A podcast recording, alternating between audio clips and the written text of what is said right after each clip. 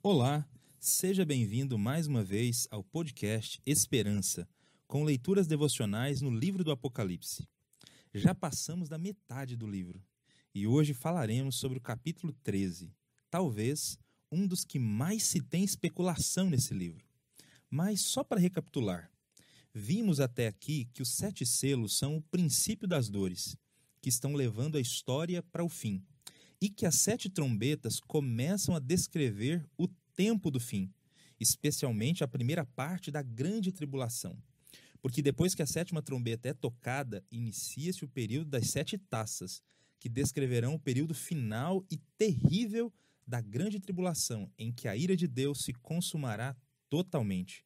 Chegaremos lá nos capítulos 15 e 16, quando formos falar a respeito das taças. Antes, porém, de narrar esses eventos agonizantes, João faz uma pausa para mostrar a razão desse terrível desfecho. Será o fim de uma luta milenar de Deus e de seu povo contra alguns adversários do seu reino. É dessa pausa que estamos tratando, com base no trecho que compreende os capítulos 12, 13 e 14.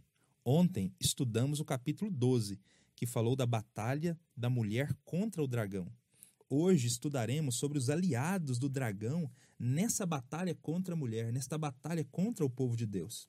Nesse capítulo, o capítulo 13, nós vamos aprender que a igreja de Cristo precisa se cuidar, pois o diabo não está sozinho em sua luta contra ela. Primeiro, João nos mostra que o dragão persegue a igreja por meio de governos corruptos. João fala de uma besta que subiu do mar, Mar no Apocalipse é uma referência a povos e nações. Essa besta é semelhante a um leopardo, seus pés eram como que de um urso e sua boca como a de um leão. Esse texto diz também que o dragão deu poder a essa besta, o seu trono e grande autoridade.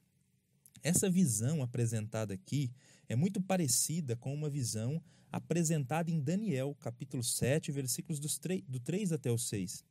Esses elementos presentes nessas visões representam impérios mundiais no livro do profeta. Isso nos leva à seguinte conclusão: essa besta representa o poder político. Trata-se do sistema de governo anticristão incorporado nos governos e nas nações durante a história, por meio do qual Satanás persegue o povo de Deus. Esses impérios e poderes políticos foram diferentes durante o correr dos anos. Impérios mundiais caíram, outros se levantaram, mas durante toda a história, Satanás usou poderes políticos corruptos para perseguir o povo de Deus.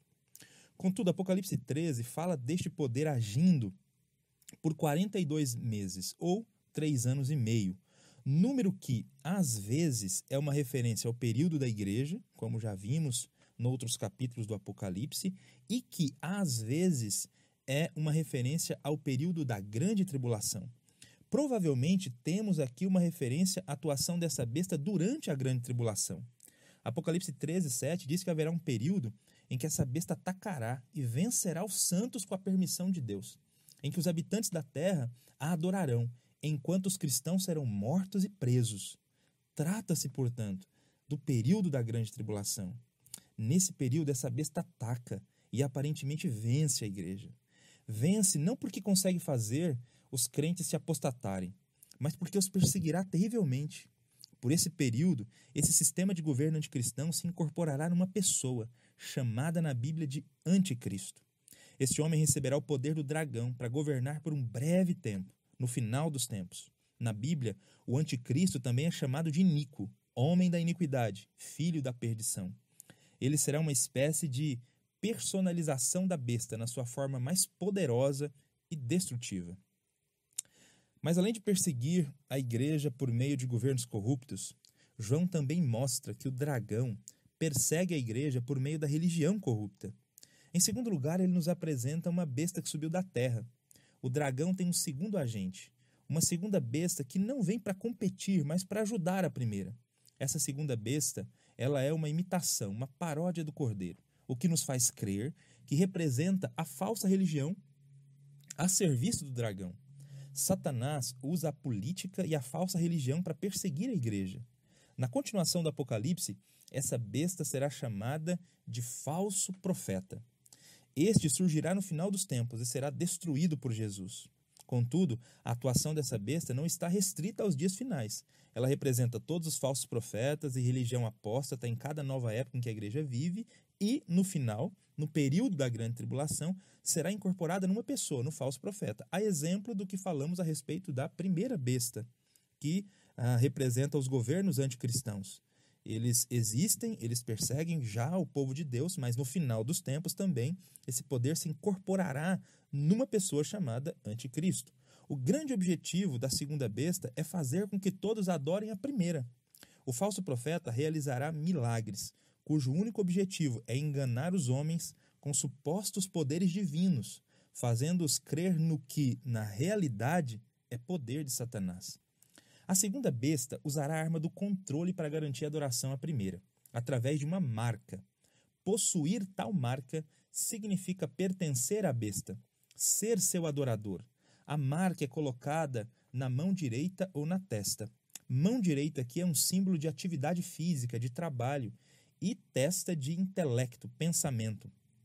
Cremos então que esse sinal é um sinal simbólico, não é uma marca literal, não é um chip, não é um decreto dominical.